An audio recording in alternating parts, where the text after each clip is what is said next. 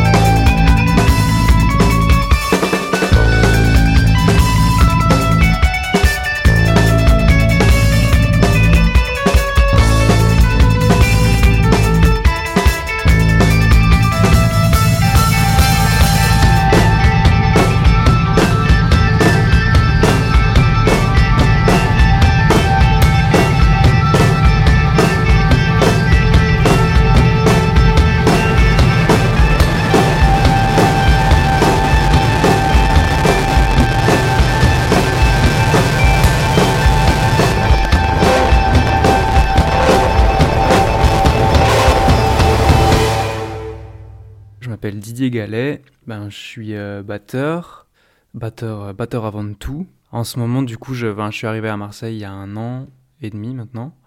Et j'ai commencé à monter des petits projets euh, de, de, musique, notamment euh, autour d'un lieu qui s'appelle L'Embobineuse à Marseille, donc une salle de concert qui regroupe des, des musiciens euh, de l'expérimental, on va dire. quoi. Quand est-ce que tu as commencé la batterie? C'était quand tu étais petit ou... Ouais, ouais, ouais. Moi j'avais 12 ans. Et j'ai commencé en école de musique de ma, de ma ville, quoi. J'ai pas fait de, de, conservatoire ou de trucs plus euh, diplômants que ça, quoi. J'ai pas un parcours académique très, euh, très, très sérieux, on va dire, ou enfin très, très académique en fait. Qu'est-ce qui t'a motivé à apprendre la batterie et pas un autre instrument? Je tapais un peu partout euh, sur, les, sur les verres et les assiettes à table et des trucs comme ça quand j'étais tout petit. Du coup, il y a eu un peu un truc de Ah, mais à toi, tu vas faire de la batterie, mon fils, machin. Bref, puis je sais pas, du, moment, du coup, à un, moment où j'avais envie de faire un instrument, euh, je me suis lancé là-dedans et c'est vrai que c'est un truc euh, qui a toujours été euh, assez intuitif pour moi, on va dire, de, de faire comme ça. Même si aujourd'hui, ma, ma, vision de l'instrument, elle, elle a, pas mal évolué et ma, ma, ma vision de la place dans de cet instrument-là dans la musique et de la musicalité qu'il peut avoir et tout, enfin voilà, c'était ça, tout ça, ça, ça a bien évolué, mais est-ce que tu peux nous parler de tes projets passés que tu as fait euh, quand tu étais plus jeune? J'ai commencé au lycée, j'avais un super groupe de, de, de rock, euh, chansons françaises, chansons françaises rock, ouais, euh, qui s'appelait Monoï. Bisous aux gens de Monoï si jamais ils m'entendent. Mais ouais, c'était mon premier groupe en fait. Et, après, j'étais dans un groupe à Strasbourg qui s'appelait 100% Chevalier. c'était un groupe de post-rock, mat-rock, instrumental, donc pas de voix et euh, donc plutôt euh, plutôt expérimental. Après, euh, je dis matrock, mais au final, c'était pas trop ça vraiment le délire. En fait, moi je nous considère plus comme un groupe de de, de, dance noise quoi, dance rock noise quoi. Il y avait un truc vraiment de, de vouloir créer une atmosphère dans les concerts qui était à la fois intense et dansante et, et donc sans, sans chanteur ou chanteuse et donc un truc de juste la musique et, on avait la particularité de bien aimer jouer dans la fosse aussi, comme le font pas mal de groupes de, de ce milieu-là. Euh, je pense à, à Pneu. Et pour toi, qu'est-ce qui caractérise la batterie dans la musique expérimentale? Moi, j'ai jamais eu l'impression de faire uniquement de la musique expérimentale. Parce que pour moi, si on fait uniquement de la musique expérimentale, c'est qu'on est dans une démarche artistique particulière, quoi. Et qui, est, qui a plus pour moi. Euh, c'est plus pour moi de l'ordre du coup de la, de la performance. Si on est uniquement dans l'expérimental, c'est plus de la performance que de la musique à proprement parler, parce que du coup, quand on, moi, j'injecte, à mon sens, dans ma, dans mes démarches, genre, j'injecte de l'expérimental euh, dans les, dans les groupes que j'ai, et ces groupes, ils s'inscrivent dans, dans des genres euh, plus ou moins quoi. Et euh, donc les frontières peuvent être très très, très, très poreuse entre les différents genres qu'il peut y avoir dans le même euh, projet, quoi. Mais c'est plus euh, insérer un truc euh, de liberté et d'expérimentation. Moi, j'ai eu la sensation, quand j'étais dans, dans, des groupes, de plutôt me mettre au service de la musique. J'ai eu des périodes où j'avais envie de, de, de, vraiment mettre en avant, me mettre en avant en tant que batteur et, et mettre en avant la batterie. Euh, et donc faire attention effectivement à des trucs rythmiques, à essayer de les, complexifier ou de les voilà de, de, vraiment réfléchir dessus et d'y donner une patte et tout ça. Mais j'avoue que ces temps-ci, je suis plutôt à, à, être dans un rôle où je, dans, dans les groupes, dans un rôle où je m'efface. Et euh, enfin, je, je m'efface en tant que batteur dans le sens où je où je, je me concentre sur ce que nous sommes en train de produire quoi. Nous à plusieurs quoi. Vraiment le, le truc qu'on est en train de créer. Euh, et c'est plutôt là-dedans que j'ai l'impression d'expérimenter des trucs parce que je, me concentre sur autre chose que, que moi-même en fait. Et d'être en dialogue avec à la fois mon instrument, comme si c'était plus moi qui jouais, mais mon instrument qui, qui jouait avec moi, enfin tu vois. Ça, ça a été une, une expérimentation que j'ai faite moi assez forte quoi. D'arrêter d'avoir l'impression que c'est moi qui, qui contrôle cet instrument, mais de jouer avec lui, tu vois.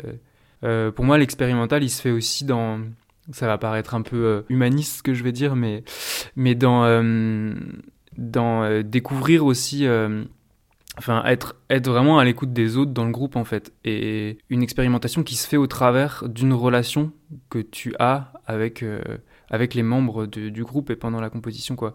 Et donc forcément en fait l'expérimentation, pour moi du coup c'est une part de liberté dans la musique et c'est vraiment quelque chose qu'on on explore euh, euh, ensemble en se découvrant en fait parce que parce que du coup quand on est ouvert euh, à l'autre et à ce qu'il peut amener, bah il amène toujours un truc nouveau en fait. Enfin il y a un truc où c'est tu découvres une personne, mais tu découvres aussi une manière de, jouer, un univers que la personne elle apporte et tout. Et, et, ça, pour moi, c'est vraiment omniprésent dans, ma manière de, faire de la musique expérimentale. quoi. C'est vraiment euh, comment on, explore de nouveaux territoires ensemble. Enfin, souvent, j'ai juste, j'ai tout le temps l'impression de, de, voyager, tu vois, quand je, selon les, univers qu'on explore musicalement.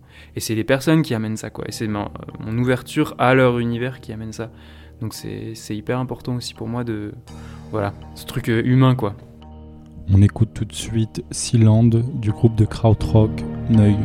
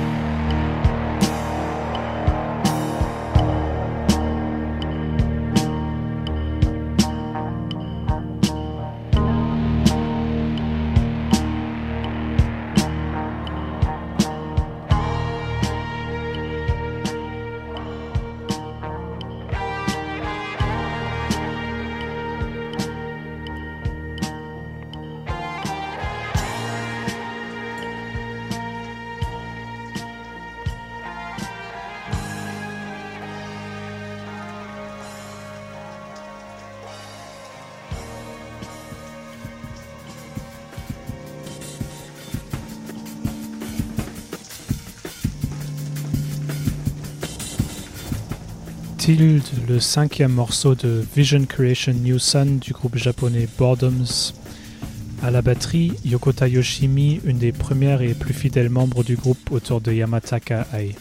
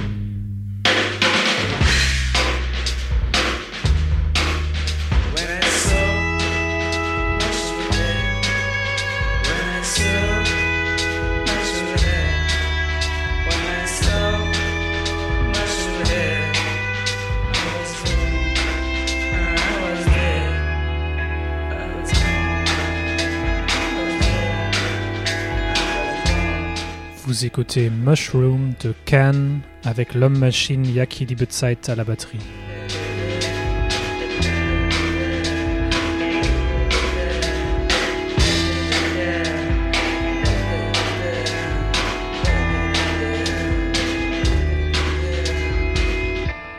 On écoute maintenant Fly du groupe JK Co. Dans ce morceau, toute la batterie a été enregistrée en reverse. Bonne écoute.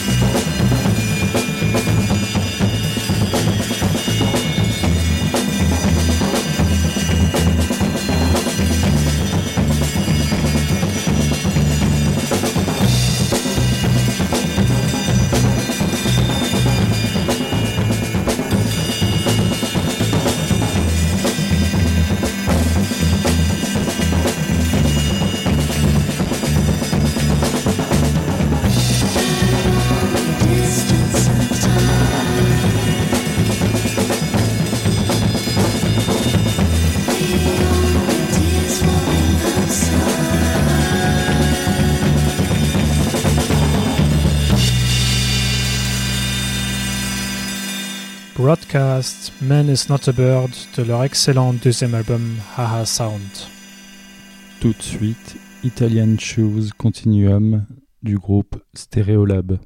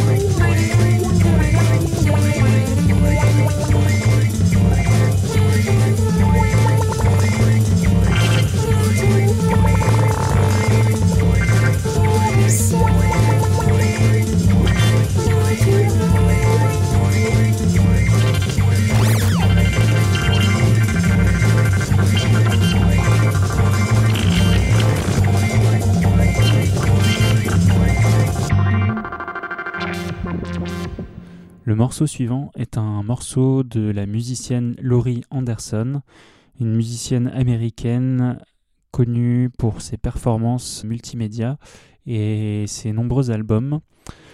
Elle a sorti en 2010 un album nommé Homeland où elle collabore avec plusieurs musiciens dont Lou Reed et Omar Hakim.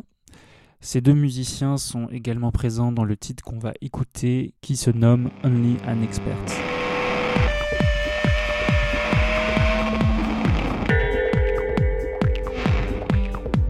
Now, only an expert can deal with the problem. Because half the problem is seeing the problem. And only an expert can deal with the problem. Only an expert can deal with the problem. So if there's no expert dealing with the problem, it's really actually twice the problem. Because only an expert can deal with the problem. Only an expert can deal with the problem.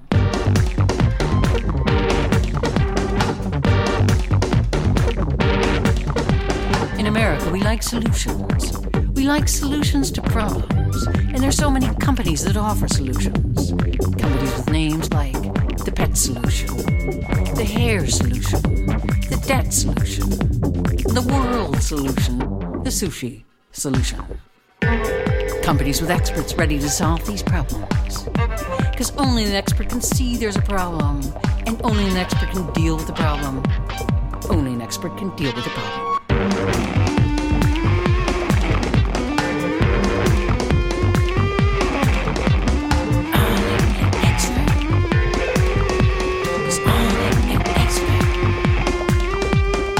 Say you're invited to be on Oprah and you don't have a problem, but you want to go on the show and so you need a problem, and so you invent a problem.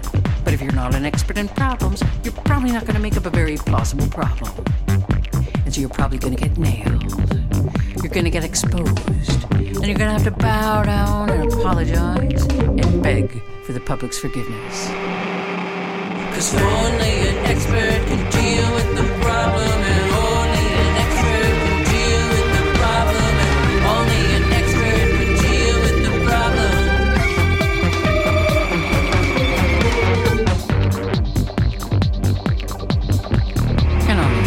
the shows that try to solve your problems, the big question is always how can I get control? How can I take control? But don't forget, this is a question for the regular viewer. The person who's barely getting by. The person who's watching shows about people with problems. The person who's one of the 60% of the US population. 1.3 weeks away. 1.3 paychecks away from a shelter. In other words, a person with problems. So when experts say, let's get to the root of the problem, let's take control of the problem, because if you take control of the problem, you can solve the problem. Often this doesn't work at all because the situation is completely out of control. Because only an expert can deal with the problem, and only an expert can deal with the problem,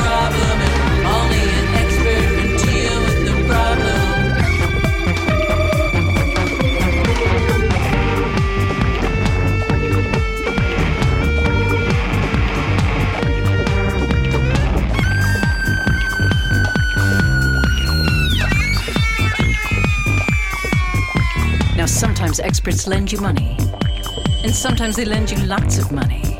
And sometimes, when the subprime mortgages collapse, and banks close, and businesses fail, and the crisis spreads around the world, sometimes other experts say just because all the markets crashed doesn't mean it's necessarily a bad thing. And other experts say just because all your friends are fired and your family's broke and we didn't see it coming doesn't mean that we were wrong. Lost your job and your house and all your savings doesn't mean that you don't have to pay for the bailouts, for the traders and the bankers and the speculators. Because only an expert can design a bailout, and only an expert can expect a bailout. Because only an expert can deal with the problem, and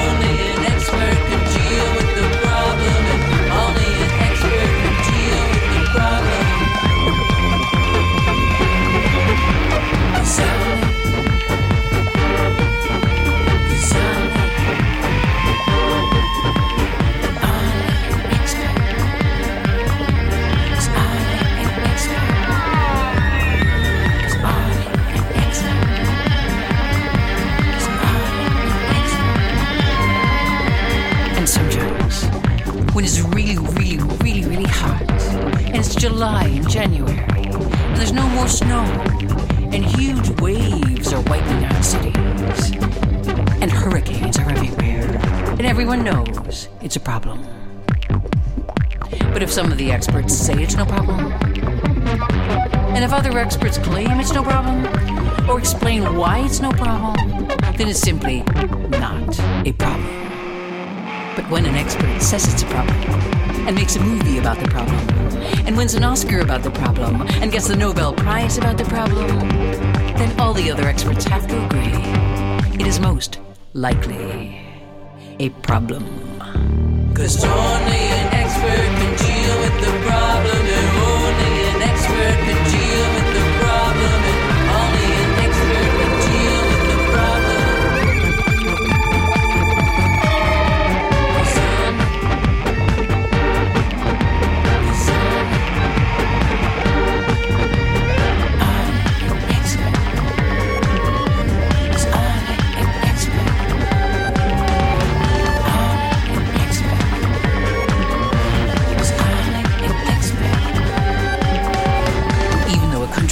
can invade another country and flatten it and ruin it and create havoc and civil war in that other country, if the experts say it's not a problem and everyone agrees they're experts and good at seeing problems, then invading those countries is simply not a problem. And if a country tortures people and holds citizens without cause or trial and sets up military tribunals, this is also not a problem. Unless there's an expert who says this is the beginning of a problem. Cause only an expert can deal with the problem, and only an expert can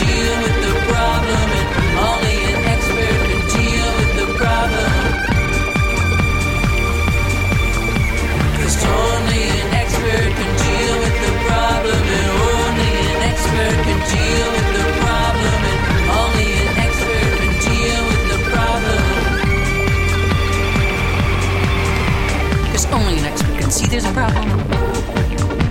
And seeing the problem is half the problem. Cause only an expert can deal with the problem. Only an expert can deal with the problem. Et maintenant, un témoignage de la compositrice et artiste sonore Amélie Nils. Je suis compositrice de musique électronique expérimentale. Je chante, je capte des sons de l'environnement que je m'amuse ensuite à triturer, à transformer. Je cherche euh, un côté euh, organique dans une musique pourtant majoritairement réalisée par ordinateur. J'ai également effectué des recherches en master sur la spatialisation de la musique et j'aime partager cette passion pour le son en trois dimensions avec le grand public en faisant des podcasts, en collaborant avec des artistes, en organisant des événements de musique électronique spatialisée. En ce moment d'ailleurs, je travaille sur un live spatialisé de ma musique pour la Scriptobox avec le collectif Scriptome. Et puis, euh, je prépare doucement mais sûrement la sortie de mon EP sur le label Planisphère au printemps 2021. Alors j'avais 12 ans, euh, dans une petite école de musique actuelle, et j'adorais. On jouait du rock, on préparait des, morceaux pour des petits concerts, c'était cool. Mais j'avais envie d'aller plus loin, de faire euh, plus de technique. Donc je suis entrée à l'école de batterie Dante Agostini à 14 ou 15 ans, puis au conservatoire en cursus jazz dans le 17e arrondissement de Paris. Et là, c'était un tout autre univers qui s'ouvrait à moi. Euh, on mélange la technique, l'impro. Dans le jazz, la batterie, c'est euh, un instrument essentiel. Tu accompagnes les autres, puis à un moment, tu te retrouves au centre de l'attention lors des 4-4 euh, ou solo. C'est vraiment une prise de parole. Et alors là, ça prend vraiment tout son sens. J'ai toujours été fascinée par le rythme. Je faisais de la danse étant petite, j'adorais accorder le mouvement du corps au rythme de la musique, et j'étais très très très énervée lorsque l'on dansait en groupe et que certains levaient le bras trop tôt ou trop tard. Et, puis peu importe le type de musique, je me rendais compte que j'écoutais toujours avec attention la batterie ou la percu. Euh, finalement, pour moi, c'était ça le plus important. Tout naturellement, euh, je me suis retrouvée à faire de la batterie, au plus grand désespoir de ma mère à l'époque d'ailleurs. J'ai malheureusement arrêté la pratique intensive de la batterie après une dizaine d'années. Euh, parce qu'il faut faire des choix, je préférais m'orienter vers la composition de musique électronique. Mais cet instrument me fascinera toujours. Il est pluriel, avec des timbres incroyables, des timbres métalliques, boisés, chauds, résonnants, secs. Tu as de multiples façons d'interagir avec lui, en le frappant, en le caressant, avec toutes sortes de baguettes ou d'objets, avec les pieds bien sûr, ou, même avec les mains. Euh, c'est un peu bizarre ce que je dis là, non? Enfin, tu vois ce que je veux dire. C'est riche, j'adore. Je suis fascinée par les sons en général, donc avec la batterie, euh, je suis servie. Faire de la batterie, c'est prendre conscience de la gestion du temps dans la musique, de la structure globale d'un morceau, des changements de tempo, de la façon avec laquelle tu vas décomposer ta pulse. C'est que du positif pour tout musicien ou compositeur. Moi-même, euh, j'en suis pas sorti indemne. Le rythme tient toujours une place essentielle dans ma musique, et le jazz en général d'ailleurs. Par exemple, euh, je m'amuse à faire des rythmes organiques, comme j'aime appeler ça, avec des sons que je capte de l'environnement. Euh, j'adore varier les tempi ou les métriques, donner l'impression que l'on perd la pulse alors que pourtant elle est toujours là. Euh, j'aime utiliser les standards de jazz aussi, comme base, et en proposer une toute autre interprétation. En général, euh, je ne cherche pas des harmonies complexes ou des mélodies venues d'ailleurs. C'est vraiment cet amour que j'ai pour le rythme et le son que l'on retrouve dans ma musique et je suis persuadée que ma rencontre avec ce merveilleux instrument qu'est la batterie a largement influencé mon écoute, mon imaginaire pour arriver à la musique que je fais aujourd'hui. Comme j'ai déjà dit, pour moi, la batterie s'exprime pleinement dans le jazz. J'en ai beaucoup écouté et joué. Euh, je suis plutôt fan du jazz des années 50-60, donc du bebop, du cool jazz, du hard bop. Quand on étudie la batterie, on fait, on fait forcément des relevés de solo. Alors en coup de cœur, je pourrais citer Philly Joe Jones, Elvin Jones, Art Taylor ou encore Art Blakey, mais il y en aurait plein d'autres. Dans la scène actuelle jazz, euh, j'adore tous les batteurs avec qui Christian Scott collabore. Thomas Pridgen, Corey Fonville, Marcus Gilmore, Jamier Williams. Ils ont tous un, super son moderne, ils groove énormément.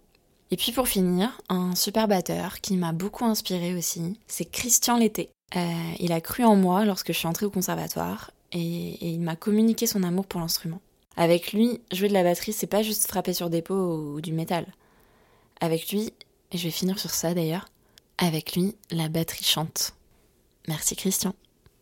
Et merci Planisphère pour l'invitation.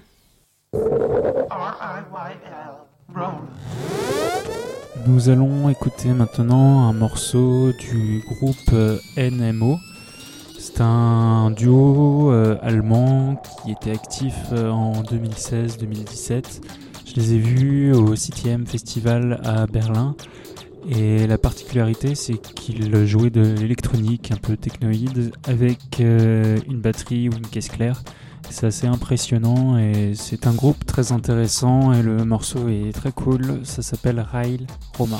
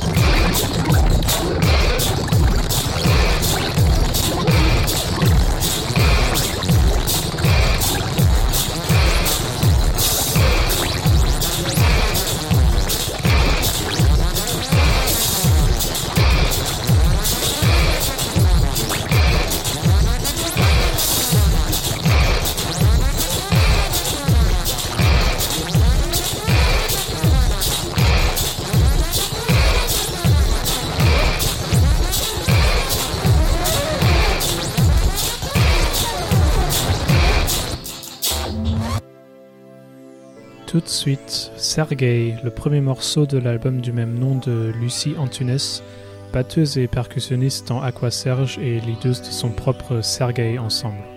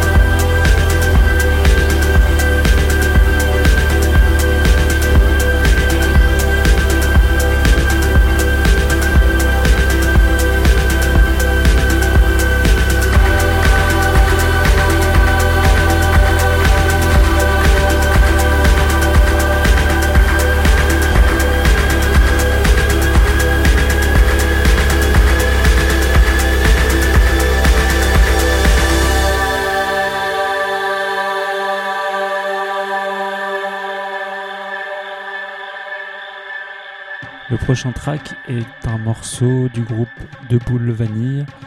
De Boule Vanille, c'est un duo euh, de batterie où euh, les batteurs déclenchent euh, des synthétiseurs analogiques. C'est assez tribal, c'est un peu noise, c'est assez chouette.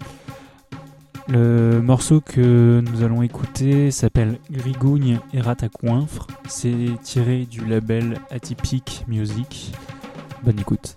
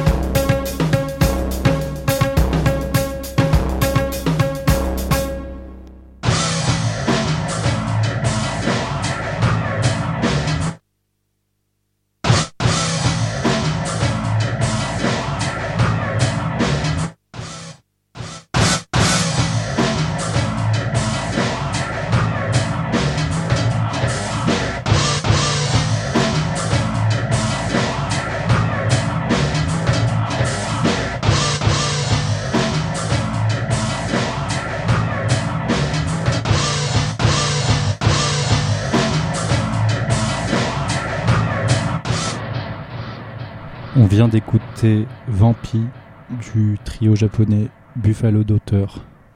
Je m'appelle Jakob Lebsanft, je viens de Cologne en Allemagne et dans mon projet principal qui s'appelle Body, B-O-W-D-Y, je chante et je joue de la batterie en même temps, ou bien du piano aussi, ça dépend. Euh, c'est de la pop, un peu funky, je dirais. Et il y a un album tout frais qui attend sa publication dans un ou deux mois, pas encore sûr. Sinon, j'adopte différents rôles dans beaucoup de projets, projets très disparates, je dirais. Ça va de musique expérimentale, musique improvisée, à de la techno même. Et ouais, cette semaine, j'ai réalisé mon rêve d'ado. J'ai joué la batterie sur un album de black metal avant-gardiste d'un pote. Ce sont des sons très très très lourds et très complexes aussi. oui, c'était vraiment très fun. Je fais de la batterie depuis que j'ai 11 ans et là j'en ai 28. Quand j'étais petit, en vacances, dans la voiture, mon père mettait souvent une cassette avec des reprises de chansons des Beatles, euh, dont une était A Day in the Life, interprétée par Phil Collins.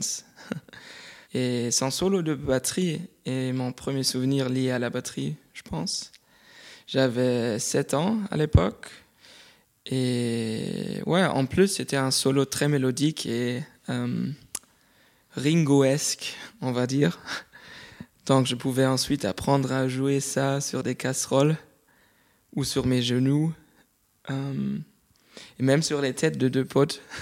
Pour moi, c'est difficile à discerner ce qui relève de mon côté batteur en opposition aux autres influences que, que j'apporte à un projet. Souvent, j'écris des chansons en partant du piano. Et je crois que déjà mon jeu en tant que pianiste est fortement influencé par la batterie.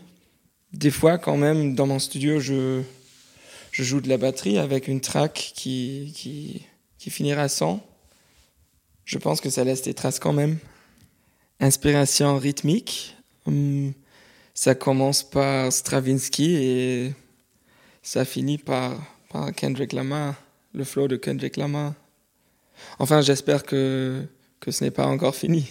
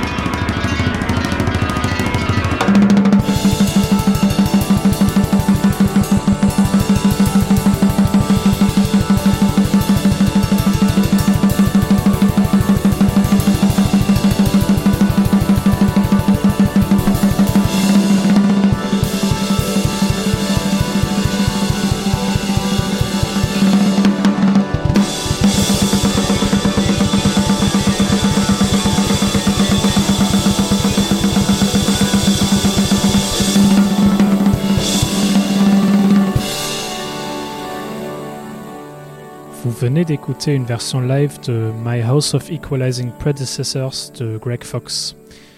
Il a un pied dans l'improvisation libre dans des groupes comme Ziz et Guardian Alien, et un autre dans les différentes formes de rock et metal expérimental avec par exemple Liturgy.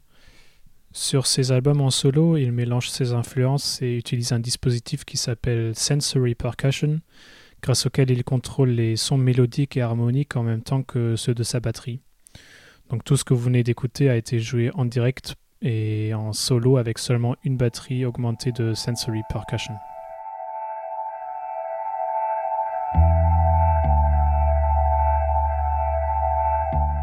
Since you asked kindly du groupe canadien Bad Bad Not Good.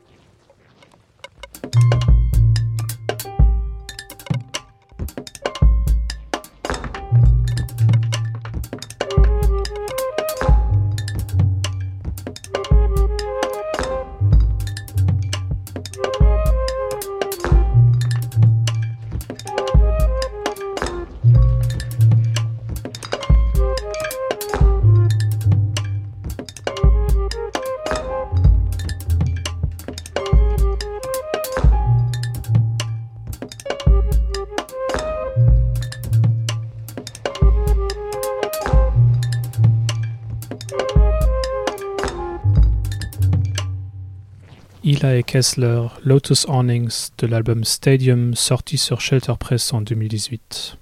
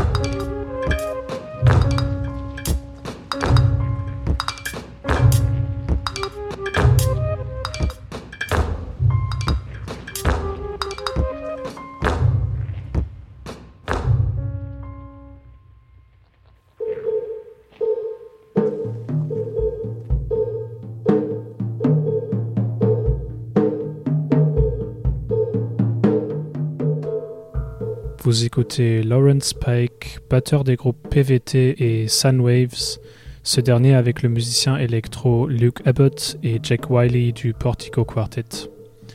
Le morceau s'appelle Heart of Sky, il est tiré de l'album Prophecy sorti en juillet sur The Leaf Label.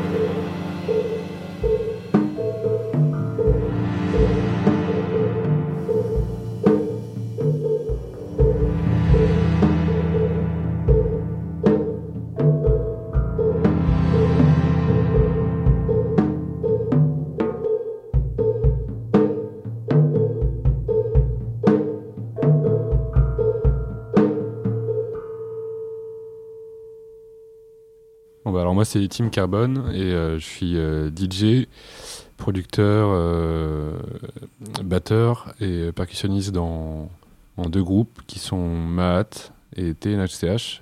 Le premier étant plus orienté jazz, pop ambiante et new age, et le deuxième plus rock expérimental, improvisation libre.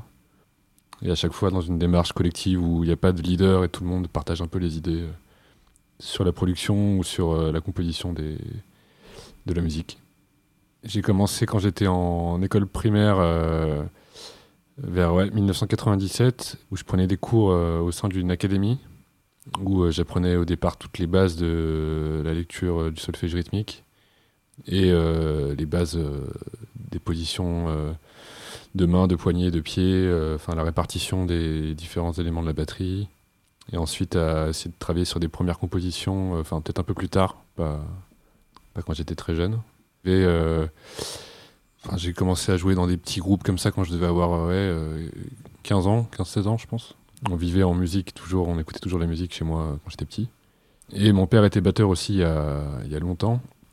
Il jouait dans des groupes de hard rock il y a, il y a, il y a 30 ans. Et euh, bon, il avait un peu arrêté, mais il avait envie que j'ai une pratique musicale et un truc assez euh, pas élitiste. De toute façon, c'était pas l'idée un peu d'aller dans un conservatoire ou de faire des grandes écoles de musique, mais vraiment d'avoir un truc qui me plaise, euh, très ludique en fait, quoi, au départ, pour voir si, si j'y prenais goût.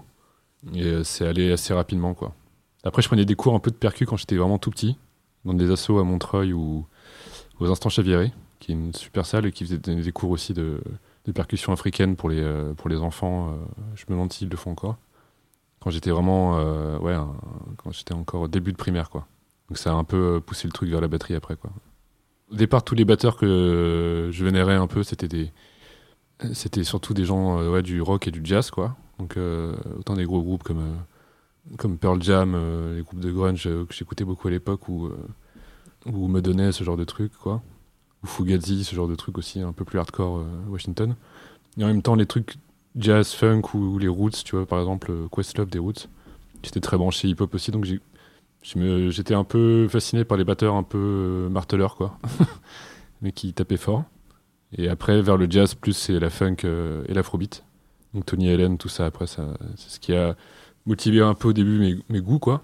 Et euh, après l'arrivée des musiques électroniques, euh, je me suis rendu compte que la batterie aussi, ça avait d'autres usages, quoi, pas forcément euh, acoustique ou très. L'usage assez standard de la batterie, comme soutenir un rythme ou avoir une présence un peu fédératrice au sein d'un projet musical, en fait, que ce soit du tout style confondu, et que ça pouvait être en soi quelque chose qui, qui était un instrument à prendre à part entière aussi, en fait. Qui pouvait être, avoir des tonalités, des des manières d'être joué euh, comme un instrument euh, autonome, qui n'a pas forcément besoin d'être euh, un peu rabaissé à son côté de souteneur rythmique de la musique. Quoi. Moi, je fais une proligne de musique qui est spécialement vraiment orientée sur l'usage de la rythmique. Quoi. Que ce soit autant des, des éléments de batterie assez standards comme le, kick, le snare, qui, est, qui est commune à pas mal de musique électronique, de danse ou pas d'ailleurs, mais euh, après, euh, essayer de voir comment tout ça résonne. Enfin, utiliser beaucoup de sampling aussi, quoi. Donc, que ça soit dans l'usage de samples euh, qu'on récupère, comme pour les amen break, par exemple, pour faire de la, la, bass music ou la jungle, ou que ce soit des musiques que je, je pratique pas encore énormément, ou alors dans l'enregistrement de percussion et d'éléments de batterie par mes propres moyens pour ensuite les réutiliser dans, dans ma production musicale j'ai pas l'idée en tête à chaque fois de mettre en avant la batterie plus qu'autre chose, mais c'est vrai que c'est un peu des réflexes de batteur, je pense. Par contre, as commencé à faire de la batterie avant de faire de la production, comme pas mal d'amis euh, de la scène euh, qui sont un peu dans le même euh, dans la même dynamique. En fait, tu, te rends compte très vite que la musique que tu commences à produire, elle est très très orientée par ton instrument de prédilection au départ, quoi. Un bon usage, ouais. Je sais pas moi, par exemple, en ce moment, j'écoute beaucoup de batteurs qui là, je pense qu'il y a toute une scène euh, actuellement de nouveaux batteurs, batteuses, qui font de plus en plus le lien entre les musiques électroniques et le jazz, par exemple. Tu vois, ça se voit beaucoup sur la scène anglaise avec euh, Moses Boyd, euh, Youssef Days, ce genre de, de mecs, ou les gars qui bossaient avec, avec Source Direct aussi, dont j'ai oublié le nom là. À une époque, je pense que c'était ridicule en fait. Il y avait beaucoup de choses qui étaient dites sur le fait d'utiliser la batterie dans la musique électronique comme quelque chose étant un peu ridicule. Et c'est en train de revenir un peu au goût du jour avec tous ces gens-là qui sont aussi justement euh, et producteurs et euh, batteurs. Et l'incorporation des deux, il faut qu'elle soit un peu. euh, faut, que ça soit intelligent dans le sens pour, pour que ça ouvre d'autres- euh, paysages sonores. C'est, suffit pas de mettre une batterie sur un morceau électronique pour que ça. Enfin. Alors en ce moment, je, finis de travailler sur de la musique de film, donc euh, sans batterie justement, très synthé euh, ambiance où il y a très peu de très peu d'éléments percussifs, où ça, reste de la musique électronique, mais c'est très euh, très ab- abstrait ou plutôt minimaliste quoi. Donc pour un film de fin d'études de la FEMIS, euh, j'ai un EP en collaboration. je vais un peu cacher la personne avec qui je collabore parce que je- pour l'instant je, je veux que ça reste un peu secret. Et euh, pour Polar, on, je suis en train de bosser encore pour le Polar, qui est le label de Flore, sur lequel je suis signé. Du coup, je prépare encore des choses pour l'année prochaine.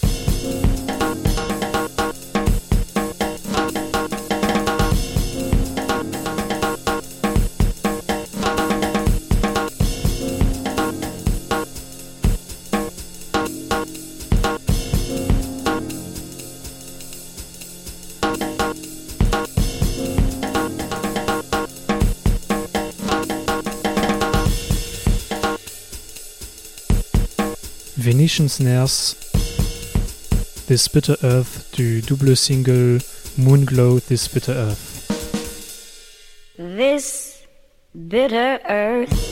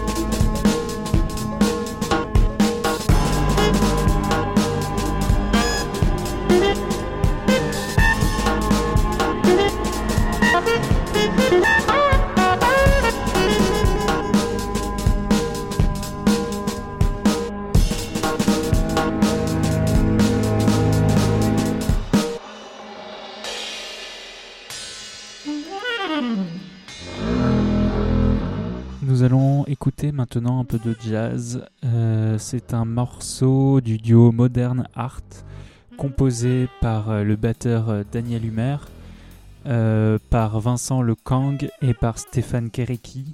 Euh, J'ai pris ce morceau sorti en, en 2017 car j'aime beaucoup le travail de Daniel Humer, un batteur qui est né en 1938, qui a fait beaucoup de beaucoup d'albums et beaucoup de productions musicales euh, en tant que batteur. Il est aussi euh, artiste. Donc voilà, c'est un morceau que je trouve très beau.